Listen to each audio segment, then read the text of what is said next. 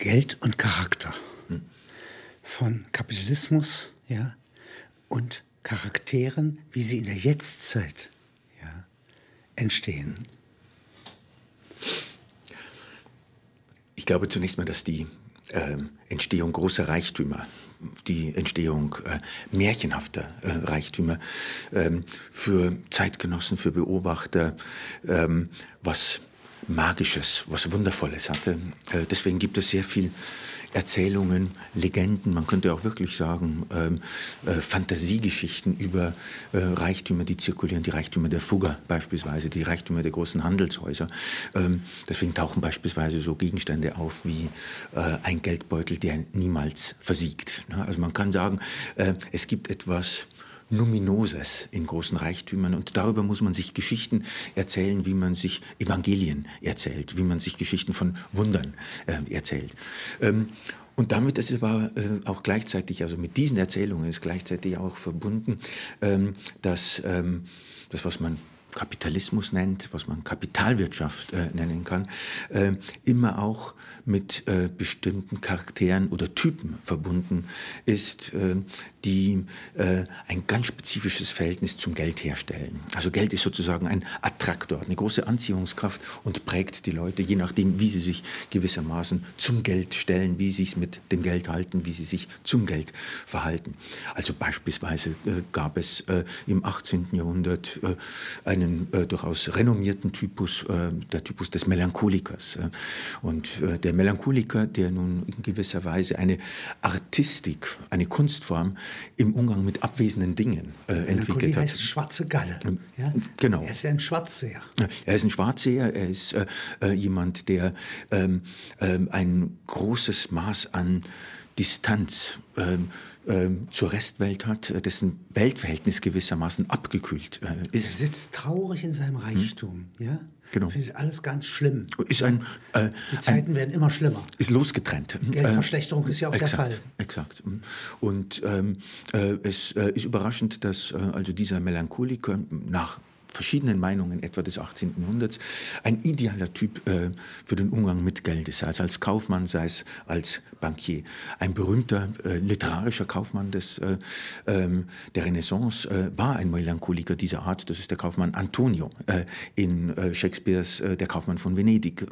Antonio beklagt sich zu Beginn darüber, dass er traurig ist, dass diese Trauer keinen wirklichen Gegenstand hat, dass es nicht daran liegt, dass seine Schiffe verunglücken, dass es auch nicht daran liegt, dass er unglücklich verliebt sei. Er ist schlichtweg traurig oder wie es auch heißt, melancholisch. geeignet für den Verzicht genau. und geeignet, äh, Geld zu horten und zu investieren, wegzugeben. Ja, äh, das heißt, äh, eine gewissermaßen unterkühlte Sinnlichkeit, eine gedämpfte Sinnlichkeit, vielleicht auch, wenn man so will, eine Art sinnliche Verstimmung, ist eine Voraussetzung dafür, mit Dingen, die man nicht fassen kann, mit Dingen, die gewissermaßen ihr Eigenleben entwickeln, mit, mit einer Fortuna, die unberechenbar ist, ja, also hm. nehme ich lieber an, dass es schlimm ja. ausgeht, aber ich bin auf keinen hm. Fall ein Prasser. Genau. Also das wäre beispielsweise ein, dieser äh, Typen, der ein ganz spezifisches Verhältnis zum Reichtum, zu seinem Geld und den im Geld abwesenden Dingen hergestellt hat. Es gibt natürlich andere Typen, man kann eine unendliche Anzahl ähm, ähm, erfinden oder rekonstruieren. Ein typischer ähm, Fall ist der Fall des Geizigen natürlich. Also der Typus, äh, der dann spätestens seit dem 17., 18. Jahrhundert zur Komödienfigur geworden ist. Äh, derjenige, äh, der im Mittelalter... Todesfall die typische mhm. Komödienrichtung ja. ist ein Erblasser, mhm. ja, nicht von lauter Erbschleichern umgeben, ja, ja? und er ist reich, mhm. ja. Äh, und er spürt es, er weiß es, dass er umschlichen ist, er weiß es. Und er weiß, ähm, dass äh, alle anderen Beziehungen außer denen zum Reichtum gefährlich sind. Äh, sich zu verlieben ist gefährlich. Überall warten Parasiten. Die Welt ist voller Parasiten, die gewissermaßen den Reichtum umlagern, umlauern, heimsuchen. Sitzt wie ein sterbender Drache sitzt er. Exakt. Und es gibt Legenden, die auch noch aus dem Mittelalter kommen, die eben beschreiben, dass der Geizige im Tod nicht vom Reichtum lassen lassen kann, diesen Reichtum gewissermaßen mit über die Schwelle des Todes äh, nehmen will. Wie macht er das? Was zu dramatischen äh, Verwerfungen führt. Denn, Grab ein äh, kleines Versteck. Äh, es gibt Darstellungen, in denen gewissermaßen in Liebesumarmung, ähm, äh, also der gewissermaßen Liebestod äh, des Geizigen mit äh, äh seinem Schatz oder so äh, dargestellt Zählen wird. stirbt er. Mhm.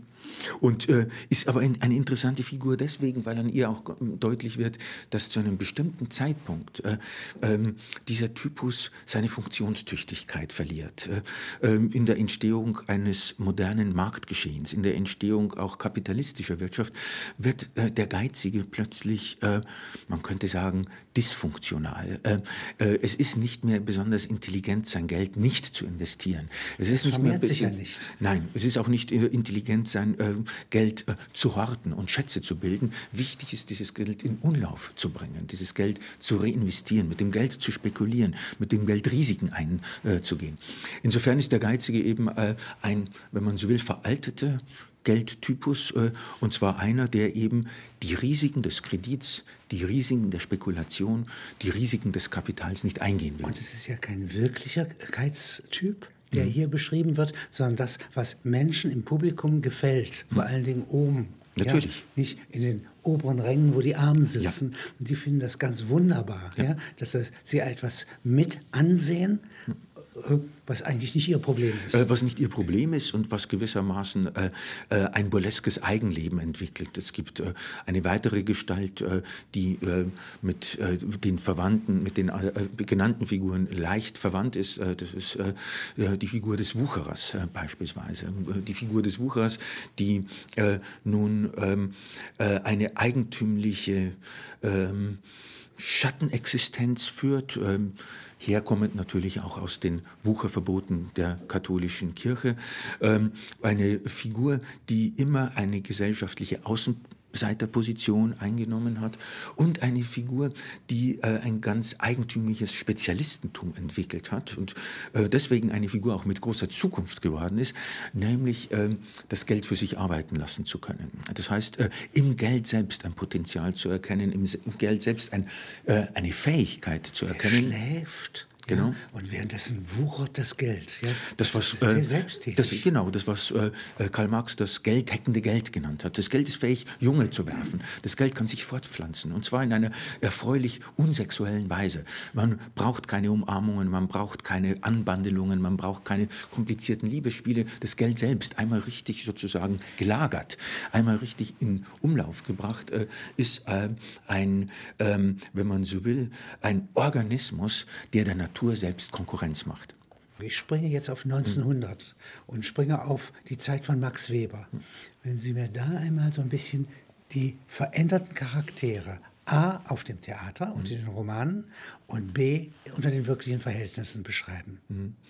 Ähm, ähm, das Kräfteverhältnis hat sich äh, völlig äh, verändert. Äh, äh man kann sagen, äh, ähm, äh, es kommt auch ein neuer Beobachtungshorizont dazu, ähm, äh, der beispielsweise durch die Soziologie äh, gegeben ist. Äh, also die Soziologie äh, ähm, ist aufgetreten als, wenn man so will, eine Instanz diese neuen Typen, die auch im 19. Jahrhundert sich formieren, äh, zum eigenen Gegenstand zu machen. Beispielsweise Georg Simmel, der eine berühmte Philosophie des Geldes geschrieben hat, der sich mit dem Leben in Großstädten beschäftigt hat, ähm, identifiziert neue Typen, zum Beispiel den Typus des Blasierten. Ein des Typus, Blasierten. Des, äh, Typus des Blasierten, ein Typus, ähm, der äh, gewissermaßen äh, durch Beschränkung Überlegenheit produziert und sich damit in der Massengesellschaft, in der städtischen Massengesellschaft besonders, äh, besonders äh, agil zu bewegen glaubt. Äh, oder denken Sie an den Typus des Dandys, äh, jemand, der ähm, äh, auch gerade im Verhältnis zu Vermögenswerten, zu Geld, ähm, genau, und die Geste des Verschwendens kennt, Zeit zu verschwenden, Geld zu verschwenden, gewissermaßen über die Verschwendung Prestige Das große gewinnt. Trinkgeld im Hotel. Exakt. Ja, nicht? Ja. ja das ist schon, das ja. ist neu. Das ist neu und äh, äh, dieser, dieser Typus äh, kann ergänzt werden durch Leute, die äh, auch eine gewisse Kunstfertigkeit entwickelt haben, ähm, ähm, Reichtümer in irgendeiner Form äh, abenteuerlich äh, in Bewegung zu setzen, die Figur des Spekulanten, des Börsenspekulanten, die Figur, die äh, im äh, Zweiten Kaiserreich äh, in Frankreich eine neue Prominenz erreicht hat. Äh, und, und damit Napoleon III. Genau. heißt der äh, Chefbankier, der ihn berät, Fult. Hm. Und von Lehman Brothers, der heißt auch Fult. Exakt. Sind Sie verwandt?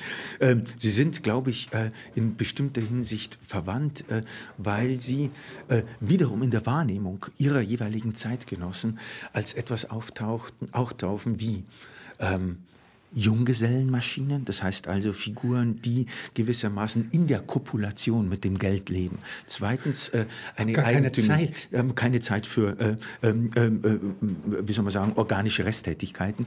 Ähm, äh, sie sind gleichzeitig Dandy-Figuren. Äh, Solar hat einmal von den Dichtern der Millionen äh, gesprochen. Das heißt also ein poetisches, damit auch verschwenderisches Verhältnis äh, äh zum Geld. Und schließlich hat werden... auch ein äh, Buch geschrieben, Solar? Solar hat ein Buch über, äh, über Geld, das Geld äh, geschrieben. In der Mitte steht eben auch ein, eine Spekulanten, eine Figur, eine Börsenfigur, die dann auch, und das gilt für Fult genauso wie verwandte Figuren auch der Wall Street, von außen immer wieder auch als wölfische Figuren beschrieben werden, als Werwölfe, als Figuren, die gewissermaßen nicht ganz im Kontinent des Menschlichen beheimatet sind und, äh, wenn man so will, äh, an den Rändern der Kultur herumschleichen. Ne? Ähm, in all diesen Merkmalen, glaube ich, äh, werden Beobachtungen äh, vorgeführt, die Verwandtschaften konstatieren äh, in diesen Figuren unterschiedlichen, äh, unterschiedlicher Epochen. Manager gibt es in diesem Sinne nicht. Also ein, solcher, eine solche Person würde nicht delegieren. Ja? Hat Mitarbeiter. Ja. Nein, es, äh, es, ist eine Figur, die fähig sein muss, gewissermaßen das Frenetische der Börse, äh, das Hysterische äh, der Börse, äh, diesen Erregungszustand selbst in irgendeiner Form zu repräsentieren. Deswegen sind sie auch eminent äh, literarische äh, Figuren. Deswegen gibt es eben tatsächlich diese ähm, Romane über das Börsenwesen im 20. und 21. Jahrhundert genauso wie eben im 19. Jahrhundert. Und ich würde wirklich sagen, die frenetische Erregung, äh, äh, die Erregung über jede andere soziale Verbindung hinaus ist, äh, ähm, wenn man so will, ein Bewegungsgesetz dieser, dieser Figuren oder Gestalten. Sind die in der Staatsverwaltung auch tätig? Werden die ausgeliehen? Im 18. Jahrhundert gibt es ja hm. Finanzgenies, ja, die ein Monarch in hm. Dienst nimmt. Hm. Ja? Nicht? Und auch Mendelssohn, meinetwegen in Berlin, mhm. berät Friedrich Großen. Mhm. Ja? Aber jetzt ist es eigentlich nicht so, dass in den Regierungen diese, ähm, sagen wir mal, Wirtschaftsmänner ja, bereits sitzen. Ähm, äh, es gibt Allianzen, äh, es gibt immer wieder Allianzen, ähm, die auch weiter zurückgehen. Also zunächst kann man feststellen, dass äh, große Wirtschaftsfachleute im 18. Jahrhundert äh, beispielsweise auch Spieler gewesen sind. Einer der Gründer der ersten großen französischen äh, äh, Nationalbank, John Law, ähm, war ein versierter Bankier aus Schottland kommend, hat in London sehr viel Vermögen als Spieler verloren und gewonnen, musste sich duellieren, ist nach Frankreich geflohen und hat dann ein wunderbares, sehr klug ausgedachtes Bankwesen Papiergeldwesen dem bankrotten äh, französischen Königshaus äh, vorgeschlagen. Das Ganze ging aus verschiedenen äh, Gründen pleite. Er musste wieder fliehen und hat sein Leben dann als Spieler das in Venedig beendet. Aktien mhm. ja, auf äh, künftige Inbesitznahme genau. und vorhandene Kolonien Frankreichs. Genau. Ein völlig ja? Äh, plausibles äh, Unternehmen. Das heißt also, dass man gewissermaßen ähm, künftige Werte heute verwerten kann. Die Schätze gab es ja in Übersee, nur es dauert 200 Jahre, um sie zu heben. Äh, exakt. Also wenn man so will, gab es eine schwerfällige ähm, Realität, die mit bestimmten Monopolen, etwa Fellmonopolen in den Vereinigten Staaten, nicht so umgehen konnte, ähm, wie tatsächlich äh, äh, gewissermaßen dieser äh, überaus einfallsreiche Plan es verlangte. Also die Fallensteller, hm. die Trapper, ja, hm. in Kanada, ja. die, die Zobel jagen, die Bären jagen und all sowas und dann Fälle ja. verkaufen, ja, die sind eigentlich Gegenstand hier dieser Zukunftsverschreibung. Genau, die waren gewissermaßen, äh, die äh, waren gewissermaßen unter anderem äh, und in das Indien Kapital. genauso und in den Gewürzinseln mhm. auch genau. nochmal so mhm. und dann äh, gedachte Kolonien, die noch zu erobern sind, mhm. ja, die waren auch Gegenstand genau. dieser also universal genau. äh, Hoffnungsverkauf. Genau. Also bestehende äh, Werte wie Immobilien, Grund und Boden, künftige Werte wie die Produktionen des nächsten Jahres etc. All das lässt sich gewissermaßen kapitalisieren und etwa in ähm, Schuldverschreibungen in Umlauf äh, zu setzen. Das war das Prinzip äh, dieser Bank und das war ein Prinzip, das äh, äh beinahe zwei Jahre sehr gut funktionierte. Das ist der Spieler. Und jetzt der Eisenbahnkönig, der ist ja kein Spieler. Ja? Da hängt ja zu viel dran. Äh, der Eisenbahnkönig äh, ist, glaube ich, ein anderer Typus. Äh, das ist jetzt 100 Jahre später. später und er ist ähm, eng verbunden mit einer äh, mit einer anderen Sparte gewissermaßen, ähm, nämlich natürlich äh, mit der Schwerindustrie. Äh, was, glaube ich, ganz wichtig in diesen Unternehmensformen ist. Damit kann man ja nicht spielen. Damit kann man nicht spielen oder besser gesagt, das Spiel funktioniert anders. Ähm, was nötig ist, ist die Bildung großen Kapitals, denn ein Handwerksbetrieb kann keine Schienen verlegen. Ähm, ein Handwerksbetrieb kann keine Dampfmaschinen bauen. Dazu müssen große Kapitalien aktiviert werden. Es bleibt aber ein Element natürlich in diesen Industrien identisch, nämlich die Frage der Investition. Ein Eisenbahnmagnat wird nur zum Eisenbahnmagnaten, wenn er das Risiko einer Investition, das heißt also das Risiko einer Wette auf die Zukunft äh, äh, auf sich nimmt und dabei natürlich auch, und das ist die Schattenseite davon, zugleich auch spekuliert. Also kein großes Unternehmen äh, funktioniert, bewegt sich über, ähm, kann sich ohne Investition und Spekulation fortbewegen. Was ist der Charaktertyp, der jetzt gebraucht wird? Ähm, es wird, äh, glaube ich, ein äh, äh, Charaktertyp gebraucht und es wird ein Charaktertyp bereits geformt, ähm, der sich äh, durch radikale Unabhängigkeit auszeichnen muss. Und zwar durch eine Unabhängigkeit äh, gegenüber der Festigkeit von Dingen, gegenüber der Festigkeit von Weltzuständen und gegenüber der Schwerfälligkeit des Raums. Man könnte sagen, Spezialisten, die im Augenblick gefordert sind äh, und die sich etwa äh, in Frankfurt, in äh, London, in New York, in Shanghai befinden und die miteinander in engster Beziehung stehen. Ähm, es sind Typen, die ein intelligentes, ähm, man könnte auch sagen, ein kritisches Verhältnis zur Zeit hergestellt haben, äh, die fähig äh, sind, Räume Nachbarschaften, räumliche Nachbarschaften zu äh, äh, vergessen, um sich gewissermaßen in zeitliche Schwingungen zu inserieren. Um zu wissen, dass äh, um zwei Uhr morgens in Mitteleuropa der Handel in Tokio beginnt, auf dem ich bereits präsent bin. Die, äh, wenn man so will, Schlaflosigkeit zur eigenen Existenz vormachen können und die im Wesentlichen ähm, äh, damit äh, beschäftigt sind, minimale Zeitdifferenzen zu bewältigen, zu managen, äh, notfalls zu dominieren, notfalls auch zu beeinflussen. also äh, Sie sind Typen, die, glaube ich, äh, sehr stark damit beschäftigt, äh, etwas zu erzeugen, was man Zeitwelten nennen könnte. Also einen Weltstoff äh, zu bearbeiten, in dem die wichtigste Dimension die Zeit, die nächste Sekunde, das nächste Jahr, die Rendite der nächsten Woche, aber auch ähm, das Problem des traurigen Montags und eines schlechten Börsenbeginns darstellt. Das sind Zeitschwingungen, hm. ja, die kollektiv erzeugt werden. Ja. ja. Das kann der Einzelne auch gar nicht beeinflussen, ja, ja aber zu, alle zusammen tun sie genau. es. ist, so, wie äh, sie in Davos sitzen und in ihren eigenen Betrieben. Genau, es ist, glaube ich, so wie in den Künsten. Es gibt, äh, wie, Lessing, wie Lessing einmal festgestellt hat, es gibt Raumkünste und es gibt Zeitkünste. Die Musik wäre eine Zeitkunst, äh, die sozusagen ausschließlich im Medium der Zeit äh, äh manifest wird.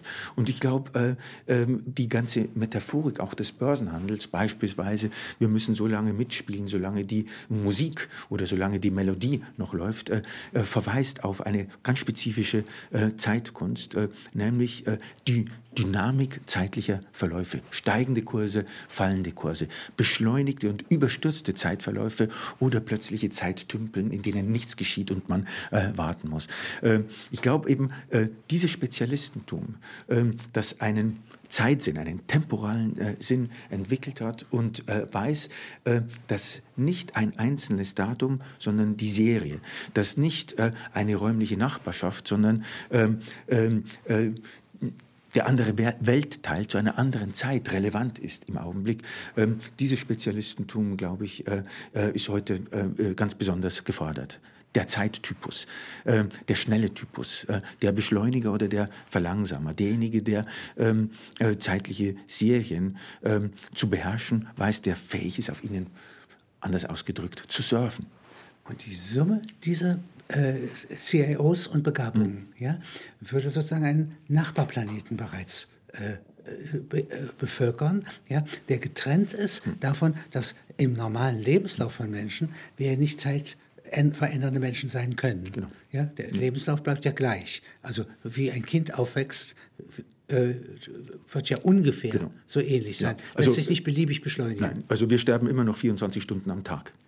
Wenn Sie jetzt die Frage stellen, was ist in diesem Kontext eine vertrauenswürdige Führungsperson? Also ich denke, ähm, der Typus äh, äh, des Vertrau äh, vertrauenswürdigen Mediators, äh, der in diesen Konstellationen ähm, eventuell gefordert ist, äh, muss vom Typus des Personalchefs sein.